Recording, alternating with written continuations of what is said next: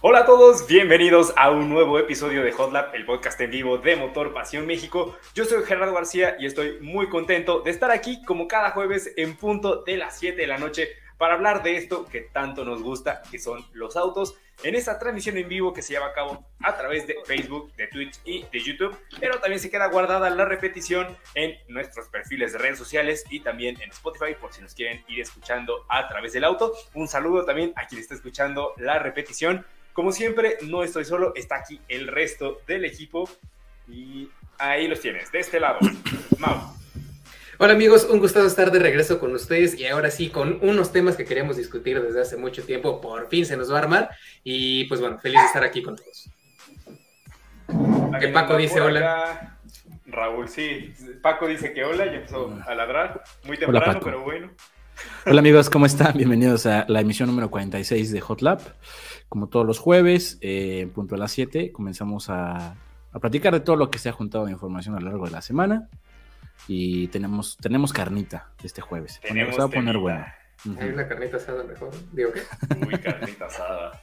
Uy, sushi mejor. Yo, yo vengo de una carnita asada, by the way. Y no hubo carne, o sea, hubo todo menos carne. Hubo chorizo, hubo chistorra, hubo pollo, pero no hubo carne. Me sentí engañado. O quizás sí, me fui temprano, no sé. Pero bueno, también anda por acá este. Hola amigos, ¿cómo están? Bienvenidos a esta nueva edición. Pues muy contentos de que esté por acá todo el equipo y de que ya estoy viendo que por acá están comentando en YouTube. Ahorita los leemos, no se preocupen, vamos, vamos con calma. Vamos con calma. Un saludo a los que van llegando. Raid Loco, eh, Jesús Cornejo, Ernesto Cerratos. Un saludo hasta, hasta Pachuca. Y pues, ¿qué les parece si comenzamos con el tema de hoy? Que, a ver, hay que ser sinceros. Hoy pensamos que no teníamos tema así potente. Y el Mustang así como... Saludos. Ah, bueno, estoy. ya sabes que... sí. Ah, bueno, yo. sí.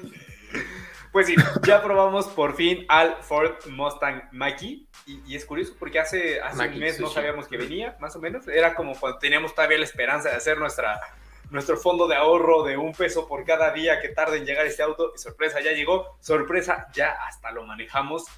Y ay, son, son, sentimientos encontrados. Es de esos coches que dices, no debería haberme gustado y me gustó.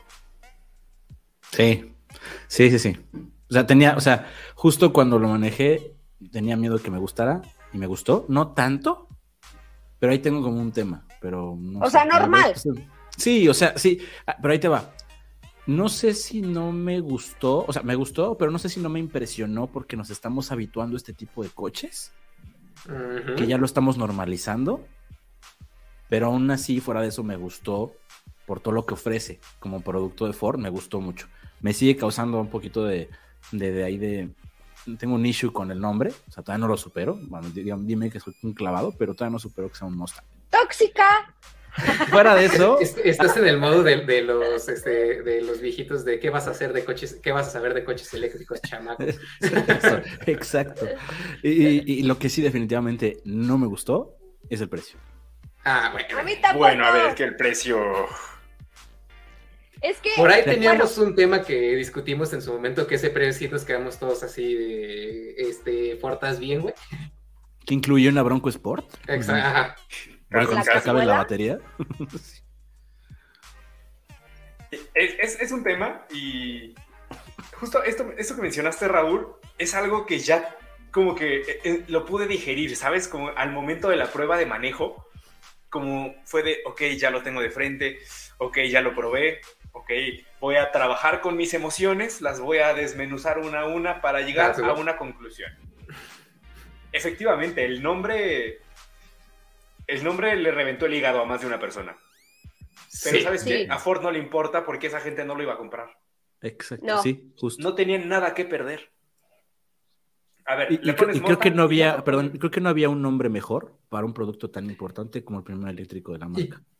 Es que si hubiera tenido otro nombre, nadie lo hubiera pelado, honestamente. Exactamente. ahí le hubiera sido, hubiera sido, ah, sí, otro SUV eléctrico de, de otra marca. Ajá, incluso para mí hubiera sido, um, yo estuve pensando, dije, ¿qué otro nombre? Para mí hubiera sido este, un Maverick, y el Maverick actual hubiera sido un Ford Ranchero. tiene más sentido. y el Maverick actual, Mustang. Pero, o sea, al Maverick actual, al pick-up, le hubiera puesto, si ya, ya no va a ser un coche como lo conocíamos, pues utiliza, un, utiliza un nombre más ad hoc al producto, un ranchero, ¿no? Pero aún así, yo creo que yo creo que querían causar todavía más impacto de lo que causaría el Maverick. Claro, sí, totalmente. O sea, porque Maverick sí, es importante, pero, ajá. O sea, algo o sea, eh, sí, o sea, Maverick tiene historia y la conocen y la conocemos en muchos lugares y, demás, pero el nombre de Mustang no es nada más así como que esté muy focalizado tal vez nada más en Estados Unidos, en parte de América y demás. Mustang es un nombre internacional, ¿sabes? Y puedes ir a, Australia, África y demás y dices, hay un Mustang o algo así, todo el mundo tiene en mente este coupé, este fastback y cosas por el estilo. Y siento que justamente esto también creo que lo platicamos el día que estábamos ahí con la camioneta Her, que eh, bien pudieron haberlo llamado un Ford Escape ST o algo así, eléctrico, STE o algo así por el estilo, pero no hubiera tenido el mismo impacto, hubiera sido como de, ah, pues está chido tu, tu camioneta de tintes deportivos y eléctrica, no sale bye. Pero cuando dices que se llama Mustang, uno, la gente iba a hablar de ese producto, por el hecho de llevar el nombre tan legendario de la marca, ¿no? Y sea bien o sea para mal, pero la gente iba a tener ese nombre presente y lo iban a asociar con que, ah, un Mustang eléctrico, un Mustang camioneta, y fuera bueno o fuera malo, lo iban a tener aquí guardado. Entonces, la jugada le salió al puritito hilo. Y sabes Dilo al puritito pedo. Creo que, creo que otra cosa, Eso. o sea, por, creo que la única cosa por la que agradezco que se llame Mustang es por el diseño. Porque si no se hubiera llamado así, no creo que lo hubieran diseñado de este modo.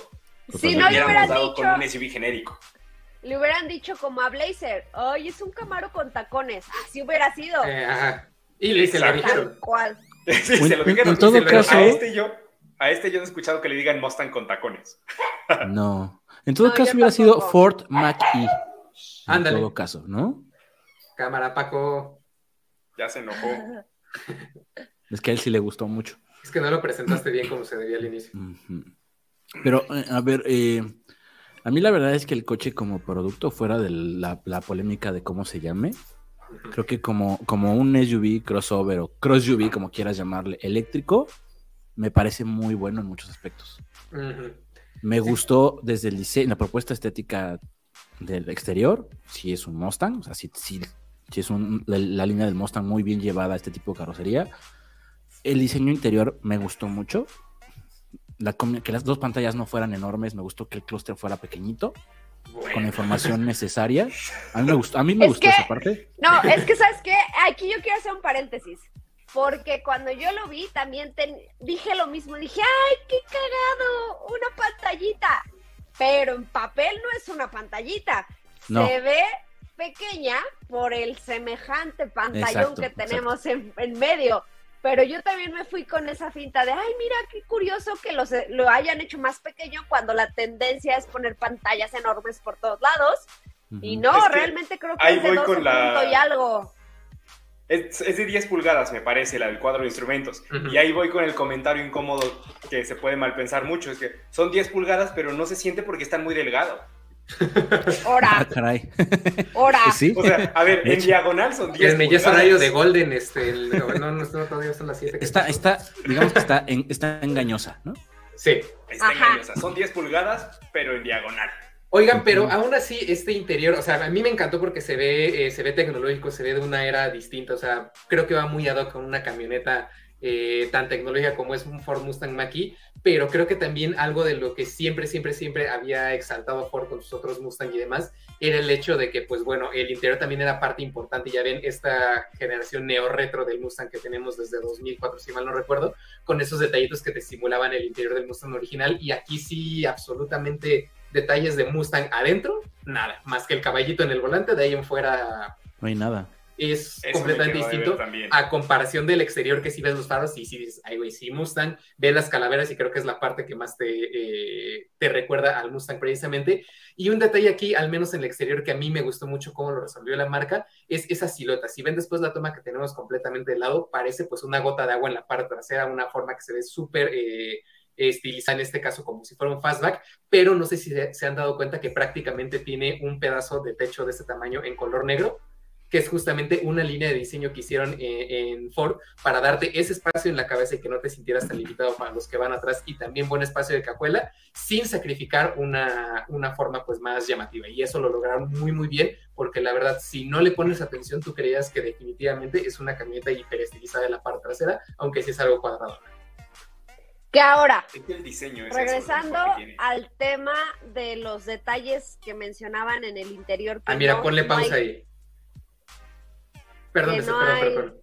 Ajá, es justamente este detalle que están viendo aquí del contraste de color negro. La parte blanca parece que es una caída súper marcada de fastback, pero todo lo que ven arriba en color negro es una parte prácticamente cuadrada que no es tan aerodinámico que digamos, pero esto da un chorro de espacio al interior y la ilusión óptica cuando la ves moverse y demás, y es así como de, ay, güey, está bien estilizadita, pero ahora sí ya, saben. Ah, sí, lo que les iba a decir era de que decían que en el interior no había tantos detalles que te recordaran un Mustang. Y creo que al final fue intencional totalmente, porque la idea o el concepto del Maki no es compararlo, que de por sí ya todo el mundo dice, ay, es que el Mustang no sé qué. No, a ver. Con el nombre era suficiente. Exactamente. Ahora imagínate si le ponen, ah, pero pues ponle medio un caballito aquí, pero otro por acá. Evidentemente se iban a poner el pie solitos. Entonces, o sea, sí te estoy poniendo un Mustang, pero no es el Mustang que conocías o que esperabas o que lo que sea, ¿no? De hecho, tiene muy pocos elementos de, otros tipos de, vehículos Ford, no solamente de Mustang. Que básicamente, el primero que ves es la perilla del el selector de velocidades. Fuera de eso, yo no le encontré otros elementos, a menos que me vengan a la mente, de otros vehículos de Ford. O sea, creo que está muy bien diferenciado de otros. Exacto, eso sí, ¿no? se parece a ninguno. Y me gusta también la mezcla de, o sea, de materiales al interior que tienes como tipo aluminio, gamuza, tela. Eso me gusta. Pero a mí sí me faltó algo que, el, a ver, si ya quemaste el nombre de Mustang, si ya le pusiste calaveras de Mustang, si ya tienes este ADN, ¿por qué no también al interior? Pudieron, creo que ahí haber hecho algo más, más espectacular. Porque, por ejemplo, Blazer, el Blazer EV, sí, tiene interiores parecidos a los de Camaro la rendí, bueno, las salidas de aire acondicionado más en forma circular con contrastes en color rojo y distribuciones que sí te recuerdan, hasta el blazer a gasolina que tenemos ahorita tiene muchos detallitos interiores de, de, Camaro. Sí. Entonces sí, es, es, eso. Básicamente es, se ve como Mustang, pero no es un Mustang en algunas cosas, porque ahí vamos, porque hasta ahorita estamos diciendo nos gustó y lo estamos criticando. Es como de suéltalo, ya está muerto. No. ¿Por qué nos gustó? Porque realmente se maneja divertido, ¿sabes? O sea, es evidentemente es un vehículo eléctrico y sabemos que los vehículos eléctricos aceleran, o sea, no necesitan mucha potencia para, pues, para emocionar con, estas, con, una aceleración, pero en el caso de este Mustang son ¿Cuántos caballos eran? No tengo aquí. 460, ¿no? 460 y 635 libras. Aquí está, 480 caballos y 634 libras pie que si aceleras así de 0 a 100 súbitamente, lo hacen 3.6 segundos y sientes estas mariposas en el estómago así como de montaña rusa, realmente es un auto que te puede emocionar. Por ese lado, tiene sí este, eh, o, lo que debería tener cualquier Mustang, que es esta capacidad de emocionarte, sí la tiene a su manera de eléctrico, te falta el sonido del, así, del V8, sí, también te falta, lo imita, tiene sonido simulado al interior que, no sé, no me convence. No me encanta. Un V8 electrificado que suena medio raro y dices, pues ya mejor déjale el sonido de navecita espacial de otros. Exacto. Ajá. Entonces, en ese sentido, en cuanto a desempeño, creo que es junto con el diseño lo mejor que tiene, pero también me gustó el manejo. O sea, creo que no se maneja como un Mustang, evidentemente, pero creo que para ser un SUV eléctrico se apoya muy bien. Sí. Sí, se maneja muy bien. Justo no tenemos eh, al tratarse de ser un SUV eléctrico, no tenemos tantas referencias. O sea, sí tenemos, no, estoy, estoy equivocado, va a ser una tontería, no tenemos tantas referencias, pero justo empecé a recapitular y pues sí tenemos un montón, ya tenemos EQA, tenemos EQC, tenemos e-tron, o sea, sí tenemos ya de dónde comparar, pero justo creo que uno de sus fuertes es cómo se maneja. Se maneja muy bien. Es un coche que es muy, muy versátil, me llama mucho la atención a la hora de manejarlo en en ya uso cotidiano para el tema de la regeneración, que también lo hace, y toda la, gestión de la batería y de la energía, pero al menos en la pista se maneja muy bien, el comportamiento dinámico es muy bueno, el paso por curva le ayuda mucho el peso a las baterías y el centro de gravedad. y lo hace un coche muy divertido, justo como lo que dijiste hace ratito. Es, muy es que dentro de los SUV eléctricos creo que es, por lo menos de los que hemos probado, el que más propone en términos dinámicos. Porque, ok, potencia, potencia es muy fácil, sobre todo con un motor eléctrico es muy fácil. Puedes poner un BMW iX y también te va a emocionar al acelerar. Pero creo que a diferencia, por ejemplo, del iX o del e-tron, la suspensión se siente más firme, siento que se apoya un poco mejor, que hay menos de inclinación de la carrocería. La dirección tiene buen tacto, no la sentí tan aguada, tan falsa. O sea, realmente tiene sabor deportivo en el manejo y aunque está lejos de ser deportivo como un Mustang, creo que dentro de los SUV eléctricos que hay actualmente en el mercado es el que más propone en términos de desempeño. Tiene mucho de manejo de coche deportivo de, combustión. Sí. no se siente tanto como un coche eléctrico como otros que hemos probado. O sea, sí, pero no. Ah, ajá, que sientes o sea, por el mismo peso de las baterías, que el coche se apoya bien, pero como que la carrocería se quiere ir hacia otro lado, ¿no? De las llantas viene del piso, pero la carrocería ya está como por allá.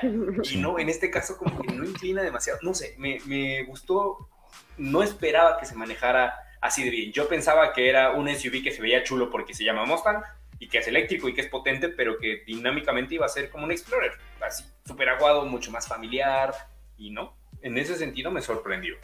Y también algo de lo que me gustó más cuando le estuvimos dando ahí vueltecitas y que ya no, agarramos confianza y nos soltamos un poquito más con el acelerador, es el mismo hecho de que si bien hay cosas que se hace, te hacen sentir como en una camioneta, bien lo decíamos ahorita en las curvas, de repente y sientes que se va de ladito la, carrocería, la verdad es que teniendo en cuenta lo que decía Raúl del peso y en general la puesta a punto y la misma electrónica para repartir el par entre cada una de las ruedas, el coche sigue dirigiéndose muy bien y casi no notas eh, su viraje como en otros eléctricos que en un coche eléctrico es muy, pero muy común que tenga su viraje por lo muchísimo que pesan. Y en este caso, hasta cierto punto, se siente ligero. Y algo que también creo que hay que destacar son esos frenos Brembo que tiene, porque sí son distancias súper cortas en las que bajas velocidades, pero como si trajeras casi carbón cerámico. ¿Sabes qué cuesta mucho, Mau? Eh, descolocar el coche. Cuesta mucho trabajo. Sí.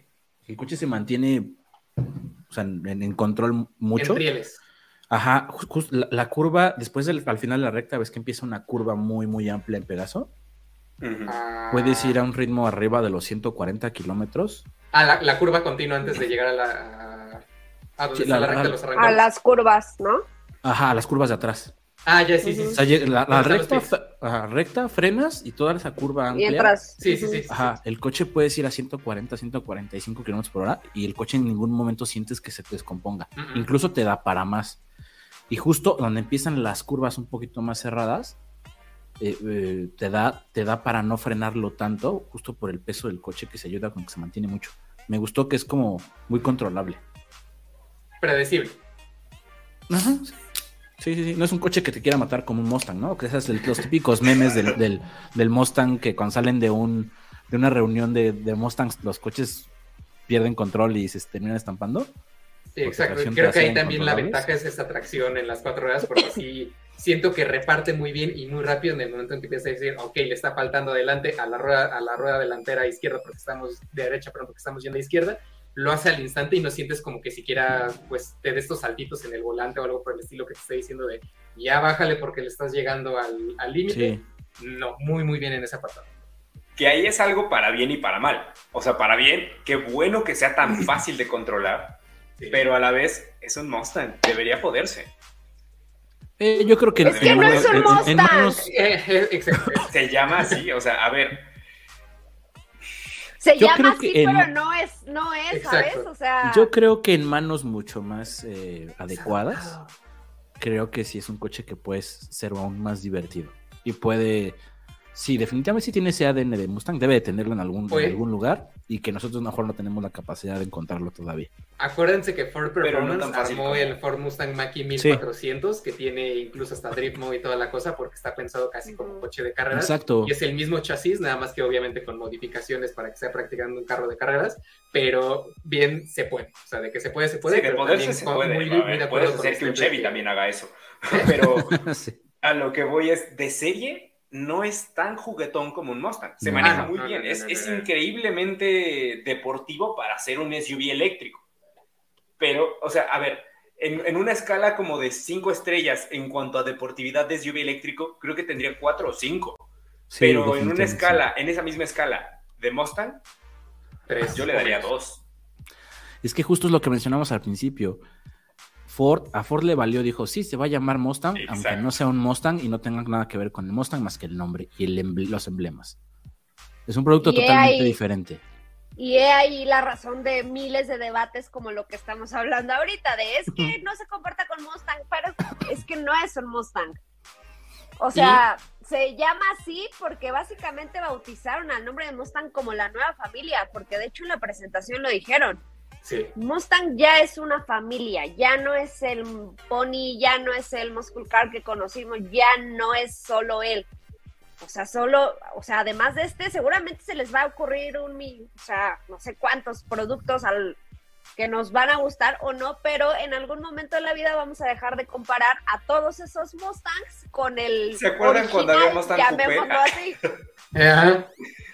Vamos a llegar a esa época. Pues ya ven que es lo que se está rumorando mucho también con Ford y con Chevrolet que quieren hacer esto también submarcas, así como Cupra salió de SEAT, que también en quiere hacer una, ¿no? va a hacer familias de Mustang, entonces vas a tener al Mustang tradicional, a la Mustang camioneta, un Mustang sedán, y lo mismo está pasando con Chevrolet, porque ya ven que eh, cuando vaya a salir el Chevrolet eh, Corvette eléctrico, también quieren hacer que Corvette sea una submarca, y ya por ahí hay rumores de que va a haber un Corvette sedán y un Corvette SUV.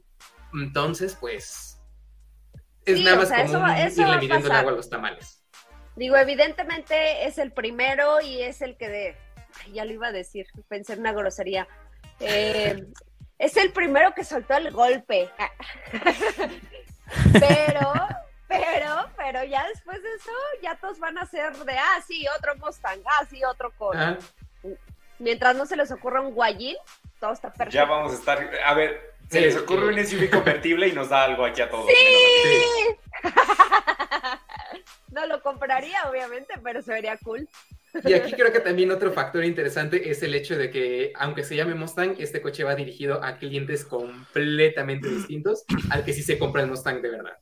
Entonces, eh, lo mismo, lo que hemos platicado en otras emisiones de Hot Lab y demás, eh, esta camioneta la están comprando prácticamente clientes nuevos que en su vida habían tenido un Ford porque les gusta el diseño, porque les gusta la propuesta deportiva, pero el cliente así de, hueso colorado del Mustang es así como de así ah, chido, que se diviertan ellos con su camioneta eléctrica, yo sigo con mi GT500, con mi este, Creo que no dijeron eso. ¿Eh? creo que lo dijeron. Creo que los clientes de Mustang de toda la vida no dijeron, ok, que se diviertan con su camioneta. Bueno, estamos en horario familiar, pues. Exactamente, sí, no, no fue como, ah, fantástico que hayan hecho un SUV eléctrico llamado Mustang. Diviértanse en él. No me gusta tanto la idea. Hmm. Rayos y centellas. Ajá, sí. Recorcholis, un Mustang SUV eléctrico. Pero bueno, ahora, el tema de la pregunta del millón. Porque aquí veo comentarios y seguramente lo seguirán habiendo de ¿qué te comprabas? Por dos. Ah, no, no es la pregunta del millón, es la pregunta de los dos millones. sí, de los dos millones cien La pregunta de los dos millones. Porque es que para su mala suerte tiene competencia no directa, no son, no digo que, ajá, pues no, no tiene nada que ver. Por es directa, yo sí los diría directo. Porsche Algunos sí directos, otros no tanto. Ah, no, Taycan no, pero un BMW iX, un Audi e-tron, Ah, sí, sí, es que yo pensé en Taycan. Yo dije, yo me compraba Taycan. Y es que aún así Pero... e iX son considerablemente más grandes, ¿no? O sea, ya están como un segmento más arriba que, que Maki, ¿no? No, miden más o menos eso. Es que el iX se ve muy grande. Parecido. ¿Cuánto cuesta Sport, e-tron Sportback? Está como en un millón novecientos, según yo. Híjole, si, si, a ver, si ponemos e-tron Sportback, ponemos X y ponemos Maki. Bueno, ah, falta. 2 millones 19. Bueno, ¿cuál, a ver, ¿cuál se compran primero, cuál se compran después y cuál se compran al último? Fuck, Marry and Kill, ¿no? Ah, ándale, sí. Empiezas, Fanny. ¿Cuál te compras primero? Taikan. No, no, no, no, no, no, pero... no yo, también. Espérate, espérate, ah, espérate. Es que reafirmo mi autoridad y digo que Taycan. Si te digo que pues aquí se acaba el debate, ya no hay debate, ¿no? Sí, sí, sí. Porque vamos a decir todos Taycan. Metes a Taycan en cualquier pregunta y ahí se acaba el debate, siempre. Sí, sí. Mira, metes a, metes a Taycan y a algún Cupra, Formentor, ya se acaba el debate. Si metes a Taycan y a T-Rock convertible. Ganó. A ver, a ver, a ver otra vez. Sopita. ¿Me puede repetir la pregunta? Claro por que sí, favor? señora Sopita. Señorita Sopita. Sí, ¿Tiene sí, usted- Señora, óyeme. Señora, señorita. Señor. Óyeme. Señor Sopita. Doña Sopa, ¿no? Que hace- Doña Sopa. nos, nos dicen chaborrucos, pero bueno. Eh, iX, Ajá. ¿E-tron Sportback o Mac E? ¿Cuál te compras primero, cuál después y cuál al último? Mm. Hijos, mano. Es que mira, honestamente, el IX, bueno, sí, no. El IX no lo he manejado, solo lo vi, pero pues no es como que hayan descubrido, descubrido, ¿eh? Ay, Oila. ay, ay. Oila, oila, descubierto el. Eh, mis Red Bull, ajá, el hilo negro, o sea, no creo que se maneje así que digas, ¡uh! O sea, nada del otro Mm, mundo, pues, a eso me refiero. Mm. Creo que me. Ay, hijos. Es que yo soy muy team BMW también. Hay una disculpita, ¿eh? Ve, por eso dije Taycan. Creo que me compraba Audi, BMW y después este. ¿Tú, Mau? Es que el, que el BMW Ah, me perdón. encantó en diseño.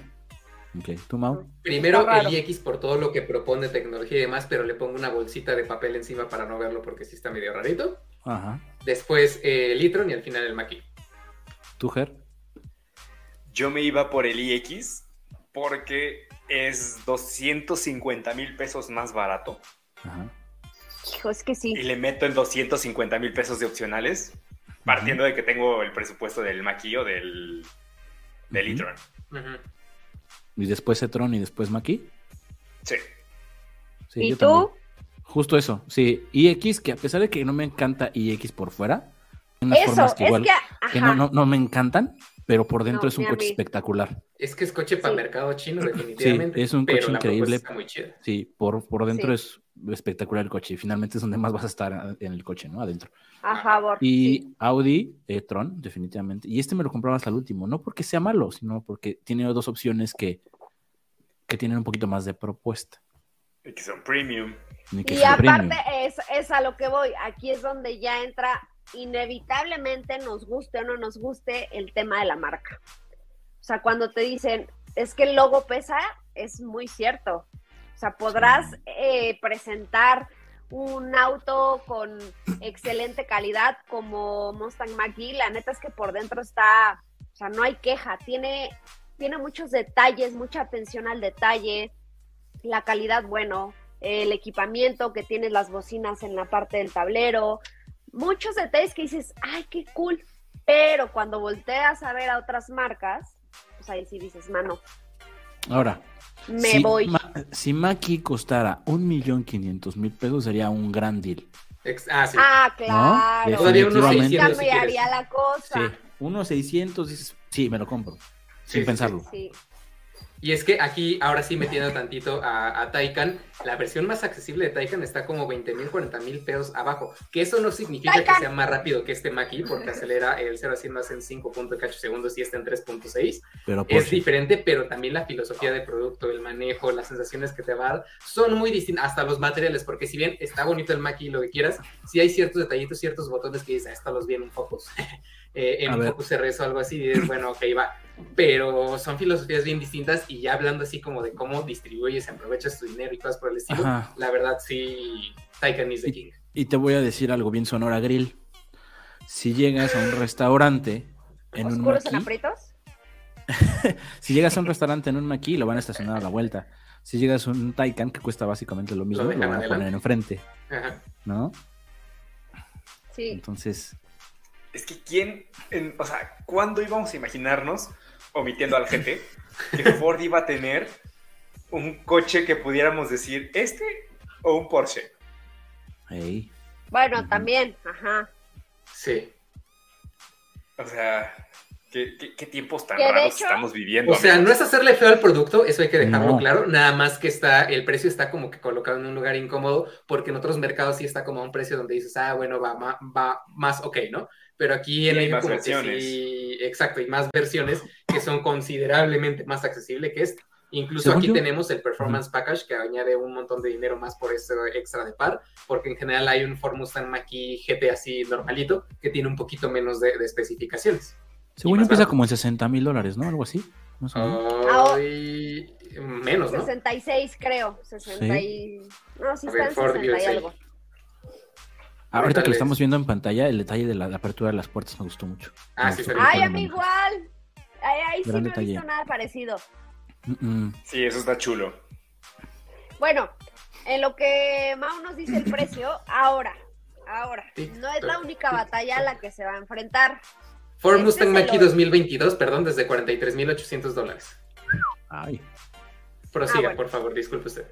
Espera, yo vuelvo a interrumpir, 874 mil pesos. ¿Qué? Las en una conversión rápida, la conversión más barata del, la versión más barata del Maki. Ah, no, pues sí, pero obviamente. ¿Te imaginas? Adiós Tesla. No, y también el equipamiento claramente no sería el mismo. Trae pila Energizer doble A recargables. no es cierto, pero. Trae puerto USB-C. bueno, pero lo que les iba a decir, lo que estamos haciendo esta comparativa es el hoy, a los problemas a los que se está enfrentando ahorita. Ahora, viene Cadillac Lyric y viene Blazer EV, que desde mi punto de vista son competidores aún más directos, porque estamos hablando de marcas un poco más, o sea, no, no, no, no al nivel donde está BMW y Audi, ¿no? Exactamente. Cadillac no tanto, pero sí, o sea, un poquito. El precio yo creo que también por lo menos de Blazer EV, yo estoy apostando a que sea muchísimo más los, o sea, que los publicaron cuando salió, ahorita te digo. Es que tampoco nos podemos dejar guiar por el tema de los precios en Estados Unidos, porque sabemos que... Ah, no, lo sé, lo sé, pero nada más como para darnos una idea. Es como Corvette, cuando salió arrancaban 60 mil dólares. ¿Cuánto les dije que costaba el Mackie más barato? 43, ¿no? No me acuerdo, creo que sí. El Blazer más barato arranca desde 44 y el más caro queda en 65.995, que es la versión SS con toques deportivos y más, este, eh, ¿cómo se llama? Más chochos en suspensión, frenos y cosas por el estilo para así un enfoque deportivo. Y el Mac más caro en Estados Unidos. Ajá. Que yo creo que aquí va a llegar solamente el Blazer más equipado. Bueno, va a llegar, ¿no? Porque aquí se hace. Ja pero... Bueno, a ver, este también se hace aquí y mira. Y mira, va a llegar... dos años después. No, no, o sea, lo 61 mil el GT más barato. De que nos referimos como de va a llegar, no, no va a llegar, aquí están, pero bueno. Se va a vender. están pero no están. El punto es que si Blazer cuesta un millón, ¿qué te gusta? Máximo 700, un millón 800, o sea, ahí le va a comer el mercado completamente. Pero rico. Cadillac Lyric, yo creo que sí va a andar por los 2 millones. Sí. Pero ahí también ya entiendes que es una marca un poco más arriba, etcétera, ¿no? Y bueno, nos estamos brincando a Tesla. Sí, bueno, también este video. Pero sabes que yo creo que, o sea, sabía perfectamente que si vendía este coche en 2 millones, se iba a vender. O sea, yo creo que llegaron vendidos. Por eso les podían poner el precio que quisieran. No es, no es un precio como queriendo vender, ¿sabes? Es un precio que sabían que se iba a vender, sabían que iban a traer pocos y ya está. Sí, hay un estudio muy extenso detrás de la decisión de ese precio.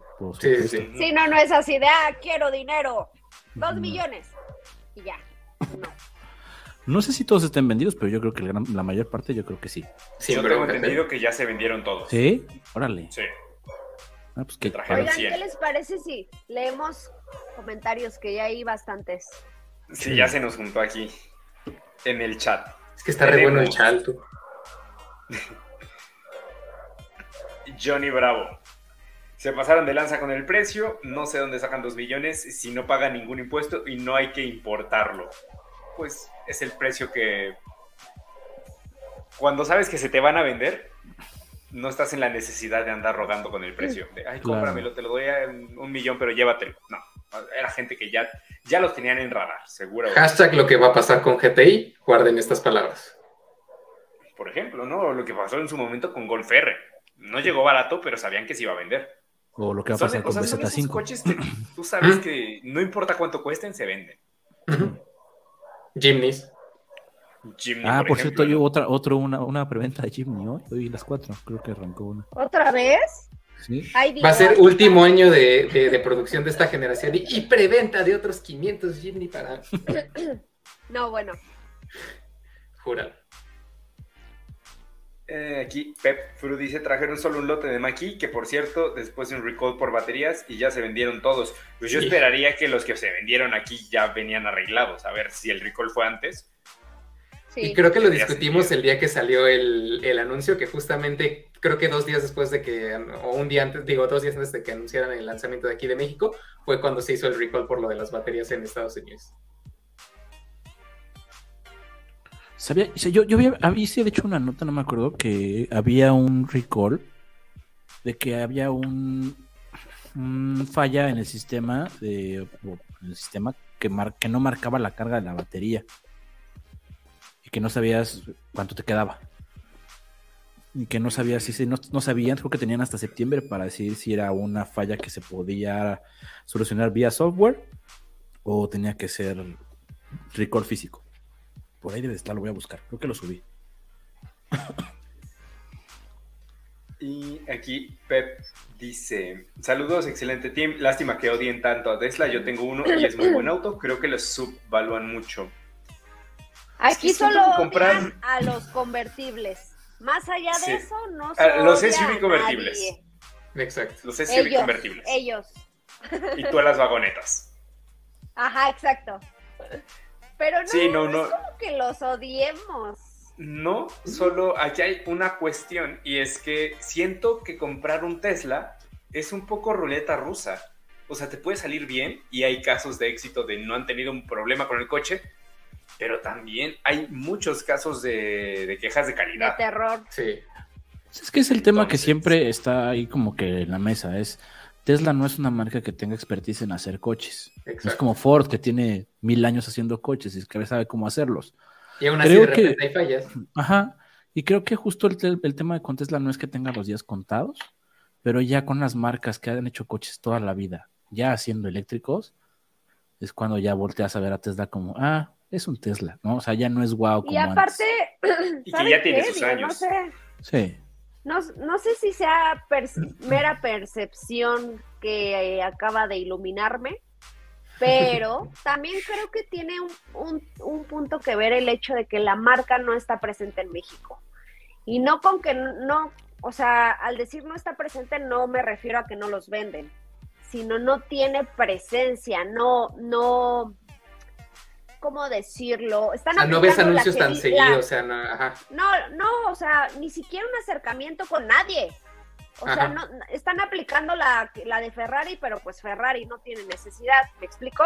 Y yo digo, o sea, Tesla tampoco, porque por e, sus coches se venden solos porque ya van a un mercado dirigido, etcétera, pero pero creo que por eso es que no se tiene tanto en el radar a la marca en sí, porque pues no sabes qué pasa en Tesla salvo cuando Elon Musk tuitea algo y cuando ese tweet afecta directamente a mercados importantes para la marca como Estados Unidos. Pero pues al final México es así como de, o sea, se venden ahí los que se tengan que vender y se acabó. Como la mayoría de los eléctricos. Sí.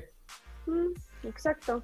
Es que, o sea, creo que el fuerte de Tesla fue que pegó primero y pegó fuerte, porque la verdad sí le sacó ventaja cañón a todas las marcas de, lo que tú quieras. Sí, eso y también hay que recordar que Tesla es una marca de software, o sea, ellos saben perfectamente cómo hacer sus algoritmos y lo que quieras para la conducción autónoma, la tecnología, los motores, baterías y demás, lo hacen eso muy bien, pero ya como tal todo, todo el coche y lo que implica una producción desde estampado, eh, procesos de pintura, alineación, eh, ensamblado y demás, es donde son prácticamente nuevos y es donde se presentan los problemas.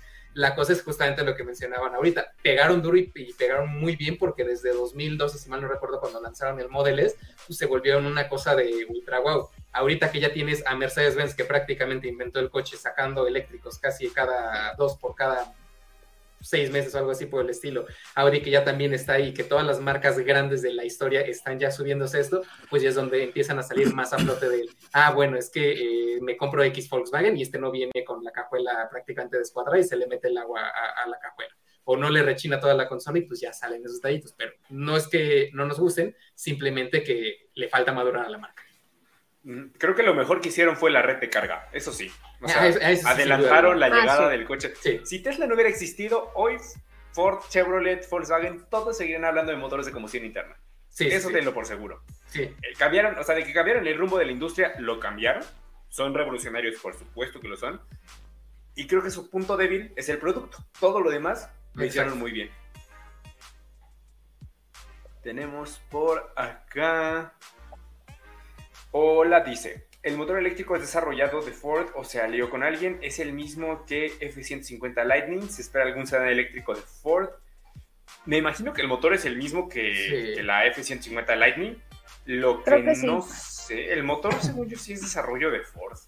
Sí, porque incluso hasta los venden ya en crates, así como puedes comprar literal en Walmart de Estados Unidos, que puedes llegar a comprar el V8 5.2 Gemi de, de los Hellcat. También puedes pedir en internet los motores eléctricos, baterías y todos los arneses necesarios para convertir cualquier coche que se te antoje con motores Ford eléctricos. Sí. Y de sedanes eléctricos, no, Ford ya no hace sedanes, al menos no para acá. Probablemente para China ya tengan algo por ahí, pero no lo vamos a ver de este lado. Chevrolet sí va a sacar un sedán eléctrico. ya, ya, está en, en test.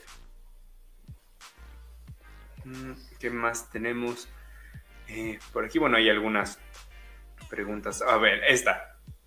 ¿Cuál creen que pueda valer más la pena? ¿Mac E GT o Blazer EV SS?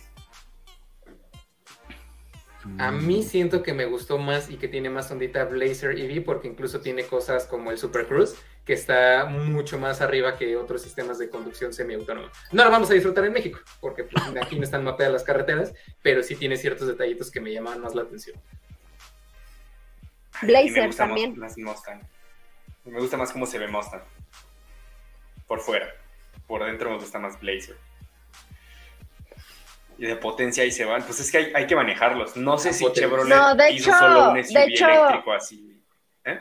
No, de hecho en potencia está. Es superior Blazer. Sí, porque esa ya pasa de los 500 caballotes. Ok, bueno, esto se queda en 480. 557. Y 648 libras. Bueno, poquitito. Hay que ver el chasis, porque al final pues puedes hacer un SUV muy rápido, pero si va a ser todo aguado, Ajá. Pues, hasta no manejar.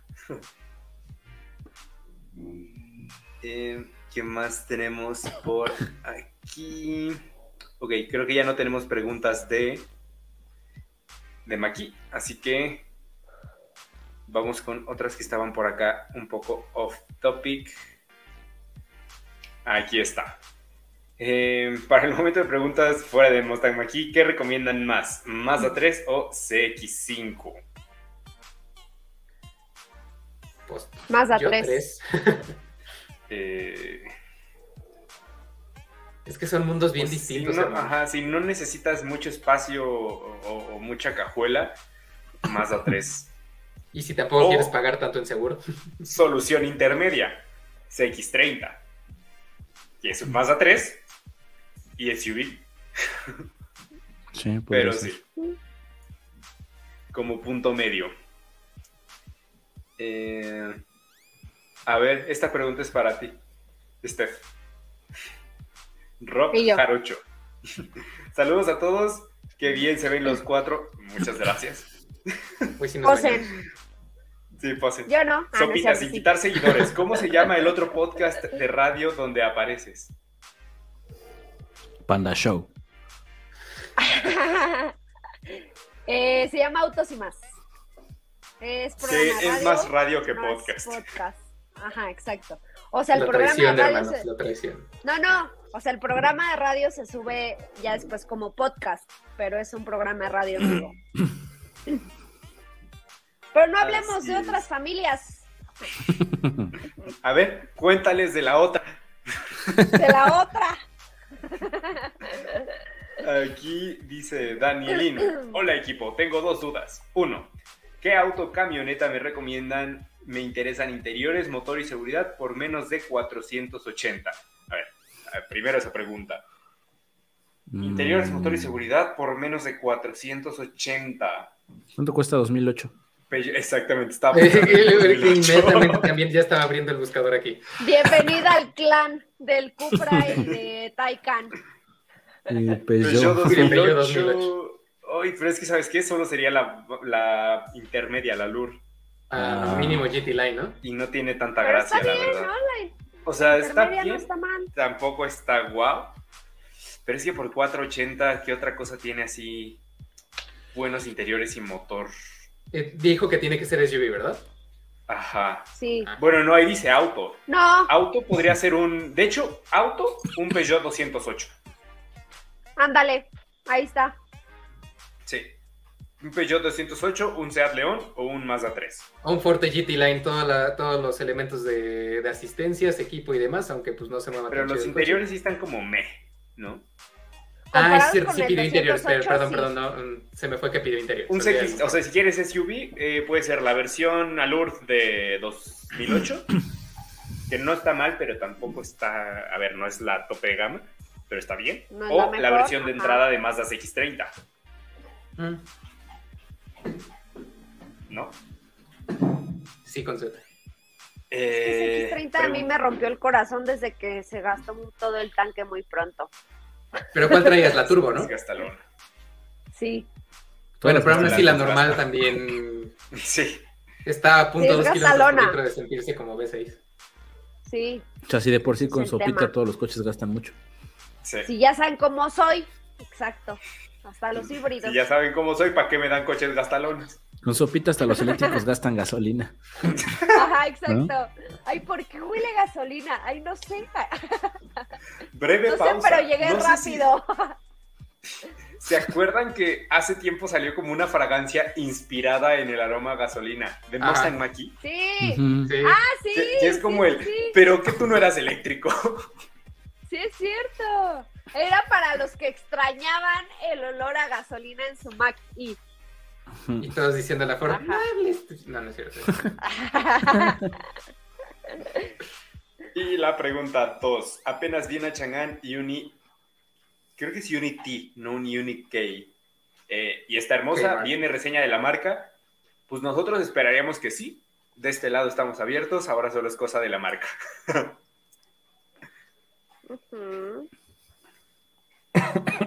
Eh, supieron del recall de Ferrari, dicen que hicieron un recall de casi todos los modelos desde 2005. Algo leí. Sí. Casual, te vas a quedar sin que nos traigan servicio, ¿no, flaco?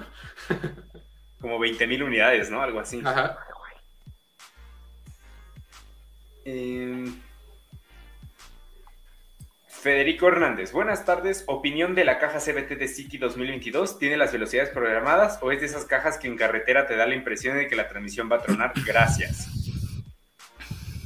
no me parece mala su CBT, pero tampoco me parece una CBT de las que mejor simulan los cambios. Creo que, sobre todo, no tanto por un tema de transmisión, sino de motor, en carretera te va a dar la impresión que dices, como que se estanca y se queda. Y que iba como que dices, esto va a explotar. Yo creo que te, te va a dar esa sensación, y no tanto por la caja, sino porque la caja se ve obligada a forzar el motor en carretera para mantener el ritmo.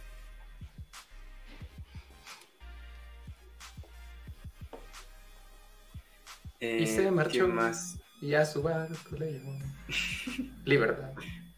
Ya se enojó Sopita y dijo bye. Bye. Que con la tierra convertible no dice. Aquí Johnny Bravo dice, ¿por qué las marcas toman decisiones tan raras? Toyota Argentina empezará a vender versiones PHEV de algunos modelos cuando ya apenas en 2019 instalaron sus primeras estaciones de carga, mientras acá en México la infraestructura es muy superior a la de Argentina y Toyota de México pone esto de excusa. No estoy familiarizado con el tema de, los PHEV en Argentina. En todo caso, o sea, a ver, una cosa es que los vendan y otra que haya la infraestructura para, ¿no? O sea, que sí, pusieron cargadores apenas hace dos años, pero quién sabe si sean suficientes. No sé, no estoy familiarizado, pero sí, de que nos faltan híbridos enchufables que no sean premium en México, nos hacen falta muchísimo. Siento que sería entre sí y no un hitazo el León híbrido enchufable aquí. Sí, no, yo le vería más sentido a un Formentor. Mm. Eh, Sí, qué show, ¿eh? El recall de una nueva camioneta de Toyota eléctrica en uno con Subaru Solterra. Sí, el. No, pero no se llama BRZ4, se llama. BZX. Eh, ah, ¿Eh? Sí, no, BZX, algo así se llama. Ah, sí, es que te entendí. EB y yo no eran menos letras. No, no, sí, BZ4X. Pero ya al nivel que de plano la marca te está ofreciendo recomprarte el coche al precio total que tú pagaste, sí está denso el, el tema, ¿eh? Pero bueno, que se hagan responsables. Eso sí. Oscar PB, Audi e-tron o Maki. Y ya tuvimos esta discusión y siempre nos fuimos por e-tron. Buenas tardes. ¿Qué me conviene más? ¿Cavalier RS o versión, Jetta versión de entrada automático? Yo me iba por Jetta. Sí, yo también. Mejores acabados. Manejo, todo. Manejo. Cornejo Jesús dice: ¿Llegará la Ford Territory a México? Sí. No sé cuándo, pero sí. Ya no debe tardar, de hecho. Eh, Oscar PB, ¿cuál se siente más premium? ¿La Sierra Denali Ultimate o la nueva Grand Cherokee? No he manejado Grand Cherokee, pero yo creo que Grand Cherokee. Sí, ¿eh? yo también voy Tal vez sí, pero no por muchísimo. ¿eh? Creo que Sierra en esta actual generación dio un salto calidad muy grande. Pero yo creo que están muy, muy parejas. Tal vez un, un escaloncito arriba Cherokee. Ok. Y Danielín nos dice, gracias por responder. Hay dos tipos de camioneta de Chang'an que valen la pena. La Unity es más pequeña y la Unique K la vi en Santa Fe y en verdad impone la camioneta. Y hace hace poquito entré a la página de Chang'an y no vi que lo tuvieran todavía en página. Igual lo tienen en concesionario, pero todavía no en la página. Sí, no, en la página no lo anuncian. Tienen CS35 Plus, CS35 Plus Turbo y CS55 Plus, pero nada de los Unity. Puede ser el de homologación, ¿no? Sí, es justo lo que iba a decir. O que ya los tengan en concesionario y todavía no en página. También puede ser. Pero bueno, vamos con el siguiente tema que tenemos para hoy, porque después de tantísimos años, por fin tenemos una nueva generación de Toyota Corolla Sedan. Vaya. Me gustó mucho lo que Toyota Yaris, perdón. Eh, sí, eh, por un momento también como que me quedé así de, espera, ¿qué? espera, ¿what? Eh, pero sí, o sea, en general lo que está pasando con, esta nueva generación de Yaris es que ya lo urgía, ¿no? Porque creo que el que teníamos de, eh, bueno, que sigue ahorita vigente, la plataforma era de hace una generación o dos generaciones, ¿no? Era de 2005 la plataforma. No manches, imagínate. ¿Y cómo le hicieron para mantenerlo vivo? Pues bueno, con muchas otras marcas lo han hecho, pero la verdad es que la transformación de, este, de esta nueva generación se ve bien, por fuera sí me recuerda un poquito ciertos rasgos de Corolla, pero también como que la parrillita de avanza, eh, el hecho de que sí se nota bastante el crecimiento de la distancia entre ejes para un, un, interior considerablemente más amplio, creo que está proponiendo bastante y sí va a ser de esos coches que siento que van a venir a, a incomodar un poquito, sobre todo al City, que pues bueno, está en una posición ya de por sí incómoda de inicio, pero si llega como esperamos que llegue con las distancias que tiene, creo que incluso, incluso hasta el Versa sentiría pasos en la azotea. Podría ser, ¿eh? Hay que ver, sí. Lo primero, eh, este auto es generación completamente, completamente nueva porque el modelo anterior, a ver, si digo que la plataforma es de 2005, suena como que el coche ya era viejísimo. Y la verdad es que de 2005 hasta todavía el que está hoy son 17 años. Sí, 17 años. inocencia. Eh, al final le han hecho constantes actualizaciones de equipamiento, de transmisión, de seguridad. Entonces, sí se ha ido actualizando, pero no había sido una renovación profunda, por así decirlo. Había sido mayormente cosmética. Aquí sí estamos ante una transformación total porque la plataforma ya es nueva. Es una plataforma que se llama DNGA, que es una versión de bajo costo de la plataforma DNGA de Toyota de toda la vida es la misma plataforma de Rise y de Avanza, entonces creo que en ese sentido le sienta bastante bien la transformación a, Yaris. Creo que por lo menos con lo que tenemos de experiencia de Rise, no es que sea un super manejo, pero sí es de mejor nivel que, el modelo que ya va de, de, salida.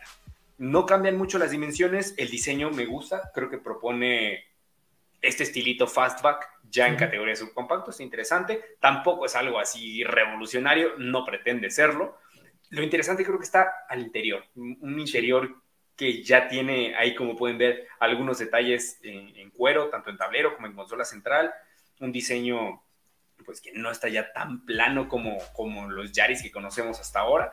Entonces, no sé, me, me, agrada lo que propone. El equipamiento también tiene buena pinta. Ya algunas versiones, al menos en Tailandia, vienen hasta con freno de estacionamiento eléctrico o cuadro de instrumentos digital. Entonces, tiene, tiene buena pinta este Yaris.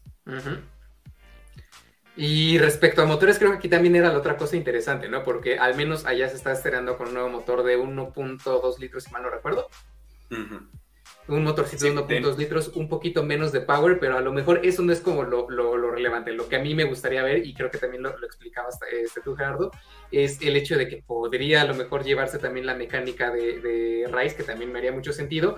Pero lo más interesante es que aquí podría estar el reemplazo del Prius que muchas personas están esperando porque anunciaron directamente ahí en Tailandia, eh, en Tailandia, perdón, que en 2023 van a presentar una versión híbrida, no microhíbrida como otros compactos, híbrida tradicional. Entonces, creo que aquí ya estamos, o podríamos estar ante ese reemplazo del Prius que muchos estaban esperando, y en un formato pues hasta más práctico, porque ese Prius la verdad, en espacio, en la parte trasera y en cajuela, estaba hiperlimitado.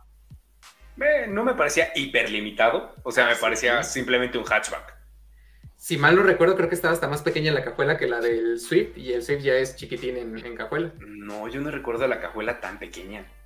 Yo me acuerdo porque todavía creo que lo traje en los últimos eh, años que estuvimos yendo a la universidad y me acuerdo que metí mi, mi, mochila y la maleta que me llevaba para nadar y era así como de no manches, le meto otra maleta y ya no cierra esta cosa porque pues sí, estaba pequeña. Voy a revisarlo porque de eso no me acuerdo. Pero bueno, sí, en eso es, o sea, es cierto, va a haber una versión híbrida de Yari Sedan en Tailandia. Yo esperaría que venga a México, le vería sentido que viniera a México esta, esta versión. Nos hace falta un sedán subcompacto híbrido, creo que tendría muy buen pronóstico de ventas, sobre todo viendo lo bien que se está vendiendo Corolla híbrido. Entonces ahí, ahí hay una oportunidad interesante. Y pues sí, ya solo queda esperar. Yo creo que antes de terminar el año ya lo tenemos en México hay que ver cómo llega. En Tailandia la verdad es que, o sea, las versiones más equipadas, incluso desde las intermedias, ya lleva asistentes avanzados de, manejo. También eh, tiene, eh, por ejemplo, freno autónomo de emergencia, asistente de mantenimiento de carril. O sea, sí tiene bastante, bastante equipamiento que nos gustaría ver en México, pero bueno, hay que ver también la configuración con la que llega al final. Lo que sí, yo creo que sí viene ya con las seis bolsas de aire y el control de estabilidad como equipamiento de serie. Debería. Sí.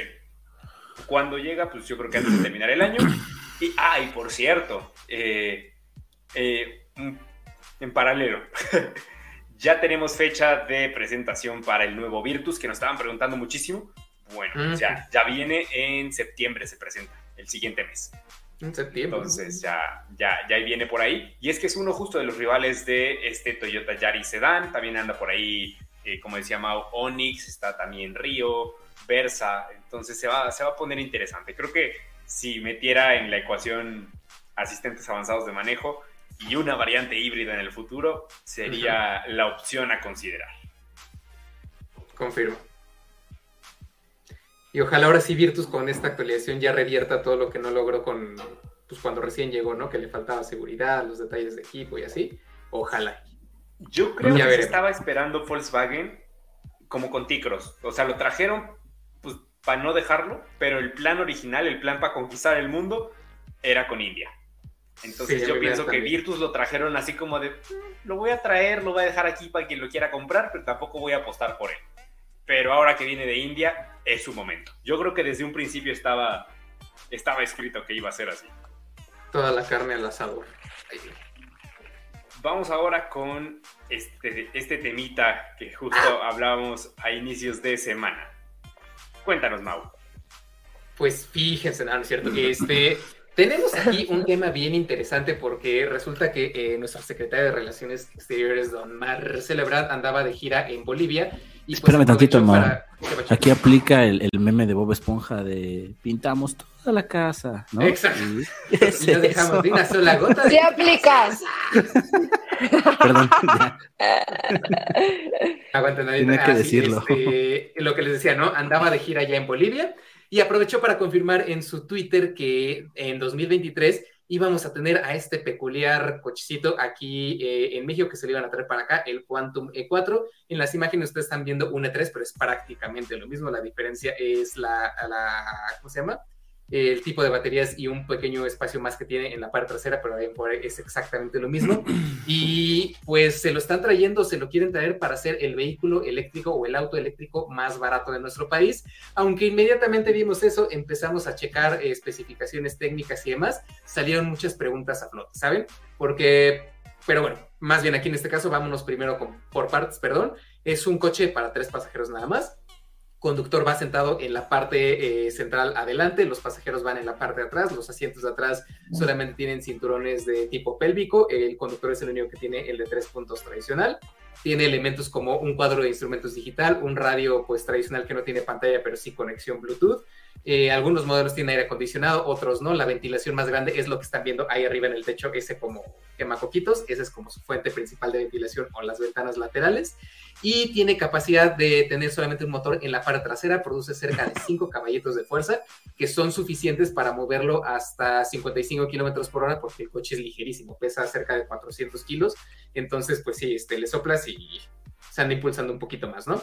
Eh, la batería aquí es un tema interesante porque tenemos baterías de plomo para la versión más accesible, por decirlo así, pero también baterías de litio en este caso, con poder suficiente para darle rangos de entre 50 kilómetros a 70 kilómetros por carga. Entonces no es mucho que digamos un coche completamente enfocado a la, a la conducción urbana y también teniendo en cuenta que su velocidad máxima es de 55 kilómetros por hora, ¿no?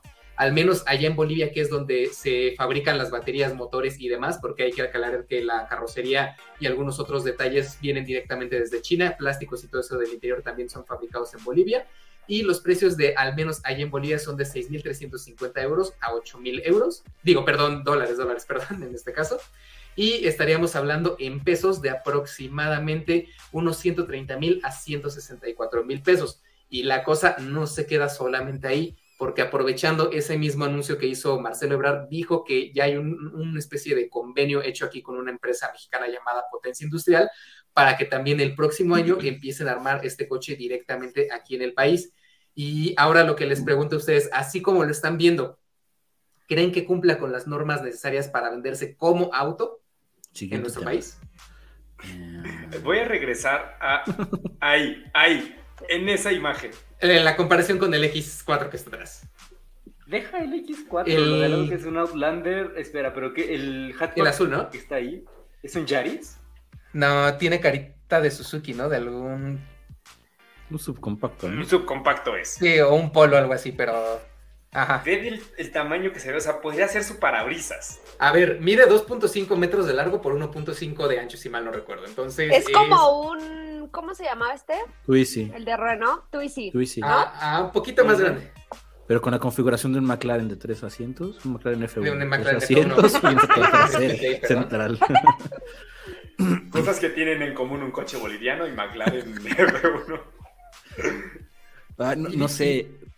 sí, dale, dale, dale, dale. Eh, y digo, o sea, como esfuerzo por un país por hacer su coche eléctrico y demás, qué bueno que se estén animando, qué bueno que lo estén logrando pero creo que eh, desde el punto de vista de como quererlo, no sé si traer a la fuerza para ser el más accesible y demás, creo que no es el camino. Creo que sinceramente yo hubiera preferido que hubieran eh, existido planes de subsidios y demás como existen en otros países para que los coches que ya existen de verdad se vuelvan más competitivos en cuanto a precios y puedan tener un mayor alcance para muchas personas a que tratarte de traer un coche pues muy accesible y que incluso llega a carecer de elementos esenciales de equipamiento y sobre todo de seguridad solamente por el hecho de decir, hey, tenemos uno de los eléctricos más baratos del mundo para movilizar nuestra población.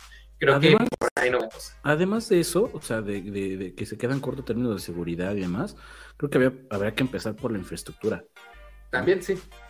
Creo que antes de, optar por tener más, más, tener vehículos eléctricos más accesibles, porque ahí te va, o sea, la idea de que tú tengas un auto eléctrico es porque tienes donde poner un cargador en tu casa, ¿no? Si vives en un departamento o no tienes un lugar donde poner un cargador, ¿qué haces? Ah, pues cargas con los cargadores que te provee el gobierno. No los hay, los que hay luego no funcionan, o los que hay están ocupados por, o, están ocupados por coches que ni siquiera son eléctricos. Por híbrido. Ah, Ajá, o, de gasolina, o sea. Exacto, por una vez. A mí me ha pasado un montón de veces que voy a algún centro comercial, obviamente no llevando un eléctrico o algo así, pero voy pasando buscando lugar y te encuentras X cantidad de coches, golfs, este, Ibizas, lo que tú quieras, mm, Versas y demás estacionados enfrente de los cargadores, así como de, güey. Hay que ser bastante listo como para hacer esas cosas, ¿no? Y ahora creo que este tipo de, cochecitos ya existe, o sea, ya los he visto yo rodando en la Ciudad de México, o sea, no exactamente esta marca como tal, pero son hasta cierto punto comunes, los he visto circulando ya vehículos eléctricos así pequeñitos. Hay unos que, si viven en la Ciudad de México, ayúdenme a ubicarme, ustedes ya sé que viven aquí, pero, espera, es viaducto y en una esquina que no sé de dónde viene esa esquina, es hay una tienda de eléctricos que hay cochecitos así como los que tú dices, Raúl. En la lateral de, en la lateral de viaducto rumbo al aeropuerto, creo que es por ver o algo así, hay una, sí, hay una, tienda Exactamente. Que son, como dices, muy parecidos en diseño, digo, no sé si sean iguales porque honestamente no, no los conozco, pero pero creo que sí, son como más o menos de ese estilo. Es que esos kits de carrocería, te digo, son de China y generalmente son como kits de carrocería genéricos para armarse en vehículos de este estilo. Entonces, pues ahora sí que puedes elegir de diferentes tipos que tienen para que se adecue al vehículo que quieres producir en tu país y demás. Y pues eso. Y también aprovechando eso y teniendo en cuenta que eh, México y Bolivia tienen unas reservas muy importantes de litio, también por ahí están tratando de hacer una especie de convenio para ayudarse en la producción de, o más bien en la extracción y en todo lo necesario que se tiene que hacer para fabricar baterías, pues también directamente aquí y también allá. Entonces, sí es un tema hasta cierto punto interesante por el apartado del litio y algunas otras cosas, pero como producto ya lo estuvimos checando, checamos eh, ficha técnica y demás, y en teoría este vehículo no cumpliría con la norma oficial mexicana 194 SCFI 205, que dice que los vehículos que se deben o se pueden vender en nuestro país al menos deben de tener dos bolsas de aire y frenos ABS, que sigue siendo una, eh, perdón, una norma bastante obsoleta para México y los estándares que tenemos en otros países, pero ni siquiera con eso cumple. Entonces, pues no sé cómo le vayan a querer hacer para venderlo como el automóvil eléctrico más barato de nuestro país, porque pues probablemente ahí la cosa sería registrarlo como una moto, cuatrimoto o algo así eléctrico, que no necesariamente lleven la tarjeta de circulación que sea un auto para que pueda pasar, porque de ahí en fuera si lo quieren registrar como automóvil, no se va a poder. Eh, esta norma que dices, ¿menciona las dos bolsas de aire o solo una? en teoría deben de ser dos bolsas de aire y en este caso este no tiene ni siquiera una. Ajá, pero tienes ahí el dato así revisado directamente del diario oficial Ah, por aquí está te busco que hasta donde sé sí es así. Ok, porque eh, si no me falla la memoria, el Volkswagen Caddy, por ejemplo, se vende con una bolsa de aire. Pero también se puede registrar ese dependiendo de la versión, ¿no? Que es una de es más como para carga o algo así. La de cargo, sí. La de cargo tiene una bolsa de aire. Pero la de pasajero, bueno, que es como para pasajeros, sí tiene otra. Sí. Miren, aquí estoy viendo paréntesis, Johnny Bravo nos pone que los de viaducto cerca de Parque Deltas y esos se llaman Kiri y son parecidos, pero este modelo en específico lo vende una marca michoacana llamada EV Motors México como modelo X4. Pues, mañana que BMW se entere de esto. Gracias a Motorpasión. Pero sí. Van a llover Pero sí, este. O sea, a ver, traer coches nomás por traerlos. Sí, no. No. Más cuando ya los hay aquí. Y si ya los hacen aquí. ¿No? ¿Por qué no buscar por ese lado? Pero bueno, no sé. Sí, como dice creo que tiene más sentido empezar con incentivos de lo que ya hay. con red de carga. Antes de traer autos que sinceramente suenan nomás para quedar bien. Porque si te haces esto de los incentivos, entonces vas a hacer que marcas como por ejemplo MG se puedan traer el MG5 eléctrico, que es, por ejemplo, Volkswagen se anima a traer un Golf eléctrico, algo por el estilo, que es algo más accesible hasta cierto punto, y algunas otras que ya tienen coches de, de esa categoría, pues a lo mejor ya se verían más tentadas o verían factible que pues sí haya personas que se interesen en un vehículo de ese estilo y no pues precisamente pues, hay un kit car por ahí que suena accesible y demás, pues nada más como para hacer promoción, vamos a decir que es el más barato de México y ahí va. Exacto. Eh, vamos a ver qué más tenemos por acá. Tenemos algunos comentarios de este auto. Eric Campington. Ah, caray, ¿qué es eso? Se ve loco. Lo mismo pensé. Eh, Johnny Bravo, mototaxi. Mayor que Quantum. Pues mira, no está lejos, ¿eh? Pero pues sí, la verdad es que está súper limitado eh, el producto, pues digo, 55 kilómetros por hora, pues es la poquitito por encima de vialidades secundarias, ni siquiera de vialidades primarias, porque esto en viaducto, pues no. O sea, imagínatelo en periférico, Zaragoza o algo así, no. Para empezar, O sea, es Sí, para se me hace el coche. ¿eh? No, no, tú, tú. Que se me hace el coche ideal para viaducto por tamaño. Sí. Mm, Yo iba a pero, decir que es como de esos que, de esos cochinitos que van a reemplazar a los carritos de golf en los hoteles grandes. Ándale. Sí, tal cual. De esos. Sí, Que son es más, carritos de golf con techo. más tema Ajá. para el vehículo dentro de una zona industrial, no sé, más que para uso doméstico, Ajá. Sí. ¿no? O sea, yo me acuerdo cuando me tocó manejar eh, Twizy en carriles El centrales del, viadu- del viaducto Qué horror. o, pe- o periférico, yo me Yo moría lo porque. Ajá. porque el Swift se veía un- enorme junto a mí, ¿sabes? Un Smart se veía pasaba Es ese titán. Yo cuando probé- periférico. No, yo cuando probé Twizy, llegué a la casa, me estacioné todo, y luego fue como de, "Ah, ¿esto cómo se abre? Estuve un buen rato buscando hasta que literalmente busqué en internet como un tutorial de cómo se abre un Twizy. Nunca encontré como el modo hasta que ya en el video lo explicaban, ya no me acuerdo, pero sí era, era Sin complicado contar- dar. Sin contemplar que tenía ventanas de plástico y con cierre. Y que Sí, tenía unos hoyos en la parte trasera por donde pasaba alguien, eh, por ejemplo, un día lluvioso y te salpicaba y se metía el agua en la cabina. Sí, No estaba completamente cerrada la, la cabina de ese coche. no. Mm. Ya suéltalo, ya está muerto. Y literal, porque ya Sí, no- literal. ya- Sí. Ya no hay. Y había patrullitas, perdón, de esos en, creo que en Cancún y en Mérida. Zacatecas me tocó ver también. Mérida. Dimitri Mave dice, hablando de carros muy compactos, ¿la compañía de carros Smart seguirá vendiendo o innovando? ¿Qué pueden compartir de información? En Europa Sí, sí. pero ya no en México. Bien, ya presentaron su sub eléctrico, ¿no? Son eléctricos ahora, pero ya no. el number Este. one. Ándale, sí. No me había fijado en esto, pero Rock Jarocho tiene razón. El video que pasan del Quantum cuando se está estacionado se ve que se sube a la banqueta, ni porque está bien pequeño. Es que se iba a meter a la casa, es lo que no sabes. Sí, sí, sí, se quería estacionar así como Tan En pequeño que lo puedes estacionar en tu sala. Casi, casi. A ver, espérate a ver si paso el video otra vez. Sí, sí, sí, justo estoy buscando la escena. A ver, a ver. Ahí adelante, ahí adelante. Creo que era pasando eso, ¿no? Después del tipo, creo. A ver, a ver. Podré ir legalmente Ahí está, ahí está, ahí está, ahí está. sí, es cierto. Se está subiendo la banqueta. Ay. Ah, bueno, esta es otra, de Carlos Franklin. Eh, en dado caso de autos eléctricos pequeños, ¿por qué no se apoya la mexicana Sacua realizada en Puebla? Pues porque tampoco es... A ver, esos coches tampoco cumplen con normas mexicanas, no sé cómo les permiten vender. Exacto. Oye, pero bueno, Pero si es que no. venden, ¿no? Pero está mejor, ¿no? ¿Y está mejor o está menos peor? Sí. Ajá, exacto.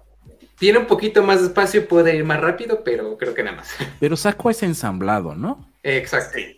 Porque el coche Sí. originalmente es creo que es un coche italiano con carrocería china también, pero así como que digas diseñado, diseñado y hecho en México, no sé, nada más se arma aquí y ya. Ujú. Eh, Mariano González dice, se parece mucho al Renault Twizy, es considerado carro, tengo entendido que es barato. El Twizy no era precisamente barato, el Twizy costaba en su momento lo que costaba un Jetta. Costaba Twizy 314 mil pesos en 2017 o 18. que era lo que costaba un Jetta en esa época. Pues barato no era, pero sí es como un Twizy, que el Twizy curiosamente sí se matricula como coche, o sea, las placas, tiene placas de coche, tarjeta de circulación, todo. Mm. Vamos con unas preguntas que tenemos aquí en el chat de, pues de muchas cosas. A ver. Acá está. Eh, Raúl, eh, Alejandro Ruiz dice, hola banda, ¿cómo andan? Hace poco chequé las cotizaciones de Corolla Cross contra HRB Touring y a pesar de la diferencia enorme de precios, casi estoy pagando lo mismo, 500 más o menos. ¿Qué opinan? Lo mismo estaba yo pensando hace rato porque iba al evento al que fui hace rato en el Ajusco y me encontré un Civic de nueva generación y me llamó la atención. Dije, ay, es como el tercero que veo. Y así ya sabes que vas manejando y empiezas como a reflexionar sobre la vida. Y dije, quizá la estrategia de Honda fue, voy a vender coches caros, financiamientos baratos que al final del día quedan iguales, o sea, terminas pagando lo mismo, cualquier otro coche, pero al tener un precio superior en el valor de la factura, se devalúa menos. Fue como el mm. momento de reflexión. No sé, se me vino a la mente. O sea, de cómo una marca que parece que su estrategia no tiene ni pies ni cabeza, al final en postventa puede ser todo un beneficio para el cliente, que el coche esté caro, pero el financiamiento no tanto como en otras marcas. Entonces, de cara al cliente termina pagando lo mismo por un coche que parece más caro, que la factura dice que es más caro, y lo puede vender mejor. De por sí, Honda es de las marcas con mayor valor de reventa. sí. No sé, se me vino a la mente y mira, lo que nos dice Alejandro es verdad sería interesante checar eso. Eso y que también las tasas de interés últimamente se están reventando, pero a lo rico, ¿eh? Y aquí tenemos. Uy, no aparece. Ahí está. Eh, Jesús Zúñiga Torres. Una lástima que no llegue la nueva generación de Kia Optima o K5 en otros mercados. Sí, está chulo. Me gustó ese coche. Sí. Con ese 2.5 turbo del Stinger. Debe andar bonito. Tiene versión GT, ¿no? De hecho, el K5. Ajá, e-, ese es el turbo de 2.5.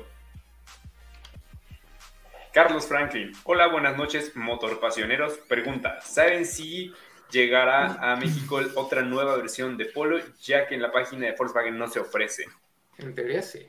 Se supone que sí, ¿no? Que sí. Ya confirmó Volkswagen que sí, tan pronto lo empiecen a hacer en India. Puede ser el próximo año o hasta el siguiente, pero viene... Yo creo que el próximo año, ¿no? Yo también pensaré que el siguiente. Por fin.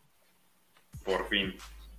Que yo siento que era lo que pasaba desde un principio. O sea, Volkswagen me da la impresión que jamás tuvieron la intención de vender Ticros y Virtus hasta que los hicieran en India, pero al final hubo como presión de Brasil de venderlos y con Polo no pasó por volumen. No sé, me da esa impresión. O sea, que la apuesta fuerte era hasta, hasta India. Gio Esteves dice, buenas noches señores, tarde pero llegué a verles y saludarles. Bienvenido. Tarde pero sin falta. Pero sin sueño. Pero sin sueño. Humberto Alonso, Mau, vi el video 580 Bart edición México, lo subieron en 2020, pero compré un Swift Sport 2021. Mi duda es, ¿crees que el Abarth edición México se siguió vendiendo a principios de 2021 para comprarlos ambos 2021?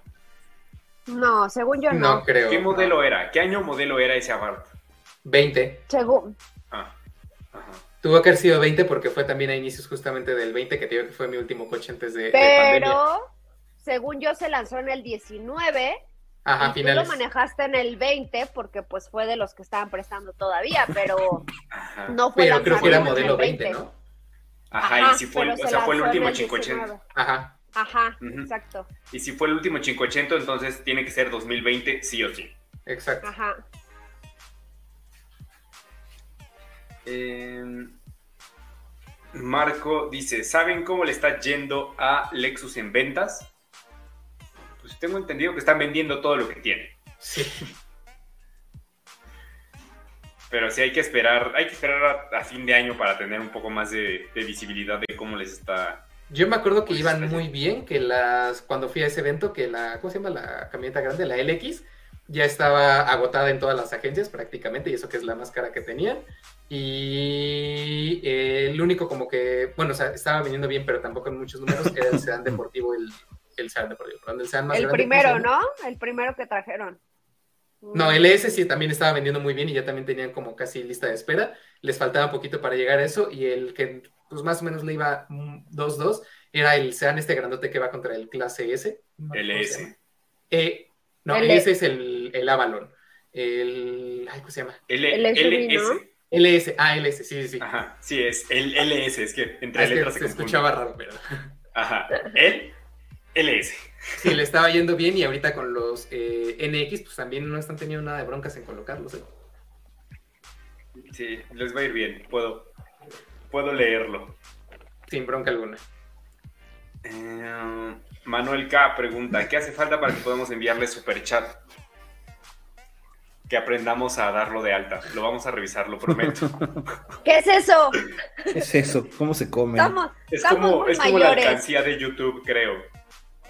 Son como los figuritas esas que le... Ah, ya. De que mandan flores y cosas así. Ajá, según yo sí. Ah, sí, pero también donaciones simbólicas, podría decirse. Porque se acuerdan del 208 que estábamos haciendo la recolecta el jueves pasado. Las tandas de Vamos a ir pasando el botecito virtual. Ajá, exacto. La tanda se cobra los jueves, los últimos jueves de cada mes. Luego tenemos por acá otra pregunta que estoy revisando en este preciso momento porque no tengo el dato a la mano. Pregunta Marco, ¿qué motor tenía la Tuareg híbrida? Beto. Dos punto algo, ¿no? Eh, está aquí y tenía motor, tenía 380 caballos en conjunto ya de los motores y Ah, perdón. Ah, y era un V6. V6 de 3 litros y motor eléctrico de 380 caballos. A ver, que debía haber sido un motor eléctrico muy pequeño para que con, o sea, si la potencia total eran 380 caballos, si el motor eléctrico no, no debe haber sido muy grande. ¿Cómo me gustaba el Tuareg? Me sigue gustando. El de nueva generación está bien cool, alta, me encantó. Marco, ¿cómo hicieron para que el Prius sí tenga 10 bolsas de aire? pues ahí apretaditas, pero. O sea, acuérdense que también el. Tetrix. Tetris. Acuérdense que el Spark también tenía 10 bolsas en Estados Unidos. Alejandro Miguel, ¿tienen idea si ya está cerca el fin del desabasto? No. Les digo que la previsión era que se terminara por ahí del 24-25, pero sueltan los trancazos entre China y Taiwán. Esto se va a poner realmente mal porque resulta que eh, SMS, creo que se llama la compañía, la principal productora de microchips y semiconductores en el mundo que controla el 50% mundial de semiconductores, está pues en jaque porque si China invade, va a haber una broncota ahí para obligar a que prácticamente les compre Occidente más caro a, esa empresa, ya controlada por China, y va a haber un, rollo muy, muy denso. Por algo ahorita las tensiones entre China, Taiwán y Estados Unidos están muy fuertes y Estados Unidos lo que quiere hacer que SMC ponga una fábrica eh, directamente en Estados Unidos para tratar de contrarrestar eso. Entonces ahorita está con pincitas. Y si lo que pasa ahorita se está resolviendo en 3-5 años, imagínense si cae la empresa que controla el 50% de los semiconductores del mundo. Coches, tecnología, fue un error, básicamente. Exacto. Eh, Gio Esteves dice, el eléctrico de Volkswagen sería el ID3 que toma la base del Golf. No, de hecho son plataformas diferentes. Hubo un Golf eléctrico Exacto. Y el ID3 tiene plataforma dedicada a, De hecho, ningún vehículo ID de Volkswagen tiene plataforma de otro coche del grupo. Exacto, la de los, los ID es la MEB y la del Golf era la MQB adaptada para poder ser también eléctrico. Eh, Salvador Nicolás Ramírez Fuentes, ¿los vehículos de Peugeot son fiables en términos de mecánica y calidad? Yo creo que ahora ya los puedo considerar fiables. O sea, no meto las manos al fuego, creo que todos los coches tienen margen de error. Pero ya no son lo que eran. O sea, ya no son. Comprar un Peugeot ya no es un problema. Eh, Kevin Alexander Hernández Ibarra, ¿recomiendan Avanza 2022 XLSBT? Sí, sí, de la categoría me parece la opción que más valor te va a dar por tu dinero.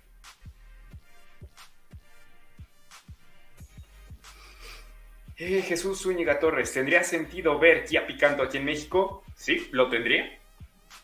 Pero a nivel negocio no.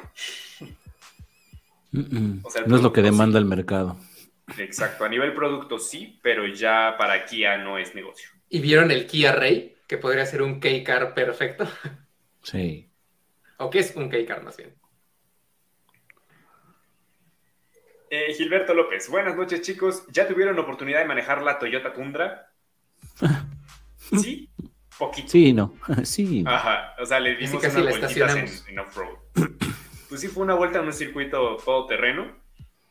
Eh, que me llamó la atención, porque ese circuito lo hicimos con Tacoma, con Hilux y con, con la nueva Tundra. Me impresionó que con Tacoma y con Hilux, la parte que estaba como de saltos, o sea, como de no sé, había como tal cual hoyos, así que era como arriba, abajo, arriba, abajo, arriba, abajo. Ibas rebotando en Tacoma y en Hilux, como pa, pa, pa, pa, ¿sabes? Así mal. Tundra, ¿no? Y en Tundra, como si fueras en plano. O sea, una diferencia abismal. creo que tiene un extraordinario trabajo de suspensión. Ya después la probaremos bien en ciudad. Me da mucha curiosidad manejarla en ciudad siendo híbrida. Oye, pero ¿te acuerdas de Tundra? Nunca dieron datos de lo híbrido, ¿verdad? No dijeron consumo, no dijeron nada. Dieron consumo oficial, que era como de 10 punto y algo kilómetros por litro en ciudad. Mm, pero, o sea, no sé si en tu ronda lo dieron, pero... Íbamos en la misma. Acá fue... ¿Íbamos en la misma? Sí. Ah, es que acá fue con pregunta. Ah, no, tú fuiste antes. Tú fuiste antes. Íbamos en la misma tú y yo. Sí, sí, ya me acordé. Sí, sí, sí. Mm, es que, ajá, en la presentación no lo dijeron, pero si lo preguntaban, Sí, lo decían. Según, ajá, según sé, tiene el tren motriz, bueno, el paquete o el motor eléctrico de RAV4. Mm, y obviamente, obviamente cambia el tema de la configuración y demás por cuestión de segmento, peso y etcétera, pero ajá. Ok. Eh, Acá tenemos Carlos Franklin. Oigan una duda. Por cierto, ¿qué clase de motor es el que se escucha en sus cortinillas de inicio de sus videos? Un Pacer. es el de un Pacer. No tengo idea, porque además esa cortinilla no la hicimos nosotros. Nos las pasó el equipo de, España. Es un Suru GCR 2000 con escape tunel. No, no, ni idea. con filtro. exacto. Pero suena B8esco, entonces dejémoslo así. Es un B8. Sebastián Pineda, llegué tarde hoy a la transmisión, amigo, me echaré la repetición, que tengan un super jueves. Muchas gracias. Y ya saben, si no estaban cuando empezamos la transmisión, esto se queda guardado en nuestras redes, en Facebook, en YouTube y también en Spotify por si lo quieren escuchar eh, pues en el coche. Eh, Dimitri Mave, a ver chavos, ¿no les da pena que la única niña del grupo sí demuestra tener pasión por los carros que tiene fondo? Y ustedes chavos, ¿dónde está su motor pasión? A ver, ¡En sus caras! Aquí hay, un casco, aquí, aquí hay un casco y aquí está el trazado del autódromo hermano Rodríguez. Les muestro. Parte de mi colección. Que aquí hay un temita y que no por ser niña debería tener más o menos pasión. Creo que es un tema muy independiente. Este. Yo no sé, yo no sé. Dimitri tiene razón, tiene razón. Yo solo digo que no es un tema de género y Digo, es que yo estoy encuadrando como la parte bonita de mi casa. Es un departamento de 40 metros cuadrados. Tampoco es como que tenga muchas opciones. Pero si girara un poco la cámara, aquí se alcanza a ver un carrito. Y tengo toda una fila de, de cochecitos escala. Aquí en el libro tengo algunos libros. Que ahí voy a hacer un paréntesis. Cuando íbamos a hacer el podcast, cuando nos veían a todos juntos, era en casa de Gerardo. De Gerardo. Y esos cochecitos que dice, los teníamos que mover siempre. O sea, para armar el set que ustedes están viendo, teníamos que mover todos esos siempre. Sí. Yo de este lado, igual acá les enseño, al menos aquí atrás donde está la computadora donde lo están viendo, están los circuitos de la Fórmula 1. De este lado tengo un chorro de carritos y algunas otras cosas. Y ahí atrás está el volante del simulador y los cascos de... ¿Qué? Y unos calzones tirados ahí. Casi, pero eso sí los levanté. Nada más son unas sudaderas que están ahí en el volante con el simulador y los cascos que están ahí atrás, pero de que los tenemos acá, los tenemos acá. ah, mira, este es el otro casco. la, mesita que detiene mi compu, tengo casco y procedo a ponérselo a Paco. y Paco con cara de suéltame necesito, humano. Necesito ver eso pantalla grande, denme un segundo. Screenshot. Ahí, ahí. espera, espera, espera. Ahí, alguien tómelo, alguien tómelo. ¿Ya? Ya, ¿Ya? ¿Ya lo puedo soltar? Y Paco como que no sabe qué está pasando. En la de mientras me sigan abrazando y cargando, todo está chido. Sí, lo tuve que abrazar y cargar porque se estaba poniendo todo loco. Pero sí. A ver, eh, vamos con eh, otra pregunta que tenemos por aquí de Johnny Bravo. Ahí la tienen, la pueden leer, tengo que tomar una llamada. ¿Qué comprarían si tuvieran la necesidad de transportar a seis o siete personas, Richter, Caddy, eh, para, para, pasajeros ambos, perdón, o las microvans Avanza, Ertiga, BRB, etcétera? Yo opino, y eso porque en el, en el en la otra vida de la cual hablábamos hace rato, están probando Caddy. Y honestamente no era un producto que tuviera en el radar, porque pues pues me, ¿no? O sea, piensas Caddy y en automático piensas en un producto de, carga, pero no, existe la de pasajeros y qué bien está. Me sorprendió muchísimo. La verdad es que si estás buscando una opción para seis o siete personas y estás considerando ya sea Rifter o Caddy, yo me iría por cualquiera de esas dos. No sé cómo anden en precio, digo, creo que Rifter está un poco más cara, no estoy muy segura, pero cualquiera de esas dos. O sea, Rifter también eh, lo hemos dicho muchas veces, es un productazo. Ojo, aquí también la tercera fila no se dejen guiar porque tiene el mismo espacio que van a encontrar en Avanza, en Ertiga y en todas esas. Es una tercera fila pequeña, pero son de muy buena altura, bastante bien equipadas. Incluso les digo, Cadi ahorita la tengo más fresca porque literal la vi hace rato. Tiene ya cuadro de instrumentos digital, tiene este mesitas como mesitas con portavasos para la segunda fila. Eh, la segunda fila es enorme. Ajá, sí, sí, sí. Este pantalla, una pequeña pantalla, no recuerdo de cuántas pulgadas es, como de 7 yo creo, pero ya con Apple CarPlay, Android Auto, entradas tipo C. Entonces, aunque de repente no, no tengamos como muy presentes estos modelos, para mí son mejor opción Rifter o Cadillac. Y... Creo que ahí bien, Richter, bien mencionas, eh, bueno, también creo que un poquito más el punch, y si es la versión diésel, eh, consumos y también, El, par para llevar más cosas, o sea, si no son personas, si quieres llevar, no sé, alguna cosa pesada, si tienes un negocio o algo así, te ayuda un poquito más. Y si no es eso, creo que aquí yo también me atrevería a decirles, es un poquito más elevado el precio, pero si ya es un factor realmente importante el de la seguridad para proteger a más personas, irse hasta una Hyundai Creta Grand, que le caben las siete personas y así tiene seis bolsas de aire y algunos otros detalles extras ahí de espacio, pero sí se eleva mucho más el precio de lo que estamos viendo aquí. Entonces, hay otra opción. Bueno, ¿cuánto cuesta, cuánto, cuánto cuesta Creta Grand? Como 500 y algo, ¿no? Porque... que... Creo que está como en 520, algo así. Porque Richter y Caddy andan por ahí también ya. 5.8, 508. Y sí, Caddy también anda por ahí. Sí, ya están en el medio millón. Entonces ah, pues también puede ser. Ajá, dale, ajá. Opción. Más, más familiar sería Creta, ¿no? Más. Más propuesta. Ajá. En diseño, en acabados, en. Ajá. Sí, menos comercial, ¿no? Como Exacto. Exacto. Menos vehículo comercial. Gilberto López, ¿cómo ven las fotos filtradas del nuevo Swift? Según yo no son, o sea, son unas fotos espía, porque las que se ven como filtradas son renders. Ajá, que a veces los hacen tan bien que los terminas de creer. Hemos sido engañados. Pero sí, eh, no parece que, o sea, yo creo que va a pasar como con la generación de ahora. Sí se va a ver muy diferente a la anterior, pero a la vez va a mantener la esencia. O sea, el tamaño. lo dice todo.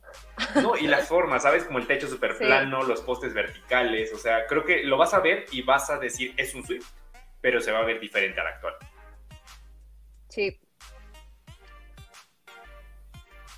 Eh, Dice, qué bien Alex. Espera, primero esto. Todo por la culpa de una señora que viajó a Taiwán, ¿no? una señora que resulta tener un puestazo en el gobierno de, Estados Unidos. La presidenta de la Cámara de Representantes, Nancy Pelosi, sí. Puso todavía en extra atención ese detalle y por eso puede haber bronca por lo de los semiconductores. De esa señora, básicamente. Pues ¿Qué opinan de eh, la nueva, supongo que es el nuevo Aveo 2023-2024, será buena opción, pues falta que se presente. Para saber. Que se confirme que es el, ¿cómo dijimos que era? El, el Baojun, 310 BC Weilung, algo así que se llama. Ya lo vimos rodando en versión hatch y sedán, ¿no? Haciendo pruebas. Falta ver que sea oficial. Sí. Irving Morales, ¿qué opinan del Onix sin turbo? Pues que es una cerveza sin alcohol. una, bebida más. La papa sin catsup. Exacto. Unos totis sin botanera, así de fácil. Sí, no, o sea, no está mal, pero le quitan la gracia de, de Onix, el motor. Sí. Humberto Alonso. Haznos la buena, Humberto. Por eso no quieren donaciones. No, no somos pudientes. Sí queremos donaciones. Sí, sí, sí. Ahorita pasamos ya el botecito virtual. Si queremos. Eh, Sebastián Pineda, hoy vi el nuevo Logan y se ve algo diferente. No sé si la suspensión es más alta y las llantas más pequeñas, pero se ve bien alto, luce raro. Es que sí, no lo he visto yo en persona, pero lo que he visto que, que trajeron a México es como la versión Stepway de Logan. es como un sedán SUV. Esas adaptaciones para México, para baches, caminos y demás que luego hacen, no sé si recuerdan al Corolla de la generación pasada, que igual veías un gringo y, un Corolla gringo y veías el Corolla de México y eres y este Monster Truck Show, ¿no? Unos arcotes de ese tamaño. Sí. Eh, y sí, ya me toca probarlo eh, a principios de septiembre. Hay prueba de manejo, entonces ya, ya les contaré, pero pues es básicamente como un Stepway con cajuela, un Stepway sedán un crossover. Vamos rápido con el último tema de hoy. Tan pronto encuentre el video. Eh, no lo adjunté, una disculpa.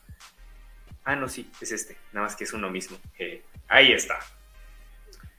El BMW Serie 2 ya tiene precio en México, Serie 3, perdón, ya tiene precio en México, el modelo 2023, que es una actualización bastante discreta en términos de de diseño, o sea, le, retocaron nomás lo necesario, tampoco era, había necesidad de moverle mucho, pero lo interesante y como lo están viendo está al interior porque ya trae exactamente la misma pantalla que el iX, una pantalla de 12.3 pulgadas para el cuadro de instrumentos y 14.9 pulgadas para el sistema multimedia y además lo tiene en un panel curvo, se ve bastante bien y lo interesante es que lo incluye de serie desde el modelo base.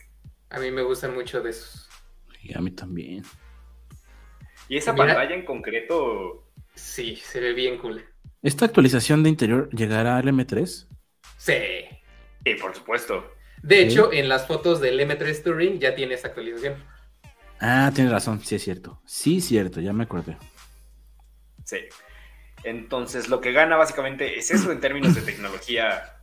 Creo que se pone, no sé si por encima, pero cuando menos a la par del clase C, que también en temas de conectividad lo hace bastante bien.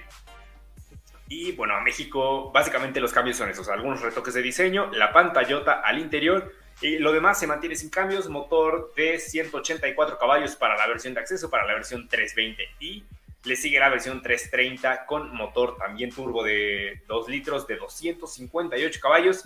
Y como tope de gama tenemos al M340i con el de 6 cilindros en línea, también turbo, 3 litros de 387 caballos, como se me antoja ese coche. Y esa versión es con tracción integral, las demás son tracción trasera.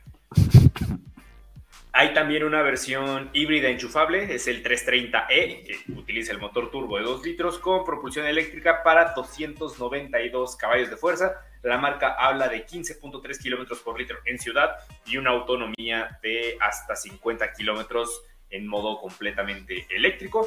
Y los precios de este auto van desde 920 mil pesos para la versión de acceso y termina en 1.350.000 para el M340i. La versión híbrida enchufable está en 1.240.000. Yo me acuerdo cuando estos nuevos estaban todavía por ahí de 560, 580. ¿Qué tiempos aquellos? Yo me acuerdo cuando llegó el Prius, costaba lo mismo que un Serie 1. Me acuerdo de los rancheritos a unos 50. Ah, sí. Hmm.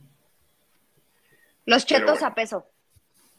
Hay unas pockets que se me antojaron, pero bueno. Cuando te daban cambio con picafresas. Sí, no manches. Qué tiempos son ellos. Así es. Pero bueno, dicho esto, vamos rápidamente con las últimas preguntas de hoy. Que, que daba por aquí. Eh, ¿Cómo vieron el Chevrolet Seeker? Pregunta desde YouTube Bernardo Ramírez. Interesante. Me gustó y es de esos productos hechos en China que tienen toda la pinta de ser producto global. La plataforma BSSSF, algo así se llama, de, Chevrolet. Eh, también fabricado por GM, que son los mismos que nos dan al Onix, Cavalier, Captiva, eh, y no me acuerdo cuántos otros más. Viene ya inclusive con OnStar, motor turbo de unos 5 litros de 170 caballos, eh, asistentes a la conducción, todo lo que esperarías de, de, comodidades y lujos de ese segmento. Y creo que sería una muy buena opción para plantarle cara a CX30 y a Taos, sobre todo. Sí. Sí, le veo sentido en, México y sí, en respuesta a Taos, sobre todo.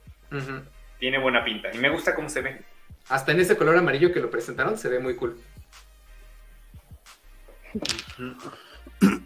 Alejandro Miguel, se supone que el Integra se presenta el 17 de agosto. Es una lástima que solo traigan, eh, lo traigan automático y con esa CBT. Sí, ya justo la siguiente semana toca salir a probarlo.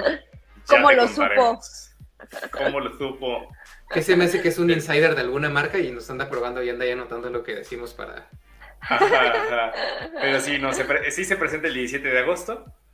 Ya te contaremos. Y, ya, no podemos ir más. Sí, exacto. Si no hay manazos. Eh, Daniel, Danielín dice: Hice el análisis en base a sus comentarios, pero tengo varios finalistas por menos de 480 mil pesos. Eh, para auto estoy pensando entre León Jetta o Audi A3 usado y para camioneta Taos o 2008 Allure. Cancelen en este instante el A3, el A3 usado porque los mantenimientos seguro y demás te van a dar unos dolores de cabeza horribles. León o Jetta. Parece broma, pero cuando a un, a un premium se le acaba la garantía, empiezan a salir. Bye. Yo me quedo entre León, y Jetta yo iba por León. También, León. Y entre Taos y, 2008, yo 2008. Yo también 2008. Aunque por precios, equipo y demás haría un poquillo más sentido Taos. Sí, pero lo que interesa son interiores y los interiores de Taos son el talón de Aquiles. Sobre todo porque no sería la versión tope de gama. La versión tope de gama todavía tiene algo de cuero en el tablero, pero esa intermedia todo es plástico duro. y aún así, aunque tenga ese cuerito la tope, sí te queda así como de, bueno, pues, imagínate, se lo quitas y es un super nibus. Ajá. o si llega a buen precio, una changán no se me quita la idea. Mm. Es que el tema con Chang'an es que puede que, de hecho, los productos sobre el papel tienen buena pinta. No sé ya, o sea, temas como de manejo y tal, porque no los hemos probado. Lo que me detiene con Chang'an es que no es representación directa de la marca. Es un importador que como te vende Chang'an, como con Subaru en su momento, exactamente. En su momento, ajá. O sea, no es la marca directamente, sino un intermediario que le paga a la marca, le compra los coches y ya está. Pero si en algún momento esa persona decide irse o no le da seguimiento, puede ser una historia de terror, como le pasó a Subaru. O sea, Subaru llegó un momento en el que ni los concesionarios compraban Subaru usados. A ese grado. O sea, yo supe de casos de personas que no podían deshacerse de su Subaru porque ni el concesionario se los compraba. Entonces, es el riesgo de comprar un, coche si no tiene representación directa de, la marca. Eh, Gio Esteves, me gusta mucho lo que están haciendo dos marcas, Cupra y Kia. Kia tiene unos modelos muy interesantes en eléctricos, Cupra muy enigmático. Sí, te traigo unas ganas al EV6 que no sabes. Además está chistoso porque Kia lo vende como un SUV pero se ve como hatchback y en persona se ve como un hatchback inflado, ¿sabes? No tiene como proporciones de SUV, solo es como un hatchback, ¿sabes? Como, como un hatchback que las calles le quedaron chicas, no sé, se ve, se ve chistoso. Caderón. Caderón, exacto. Medio kilo, de cadera, no cadera, pero sí. Ajá. Y tiene versión GT deportiva que se ve, ay, sí, se me con chorro. Y vi en la cuenta, creo que era de Kia de España, hicieron un arrancón con superdeportivos. Ah, sí. Y el EV6 les ganaba en arrancón, ya después lo rebasan. Pero pues, es que son más de 500 caballos, y no me falla la memoria. Confirmo. Eh, Johnny Bravo, ¿alguno fue al Gran Premio Histórico? Fue un gran espectáculo. Llevaron el Cian, Senna, Countach, el Alpine A110 2020 y mucho más. No, no fuimos. No. Eh, Danilín, Super Nibos, muchas gracias. bueno, pues es que sí, por, por interiores, básicamente. Eh, Oscar Torres, mejor compacto con caja manual. Mm. Mazda 3.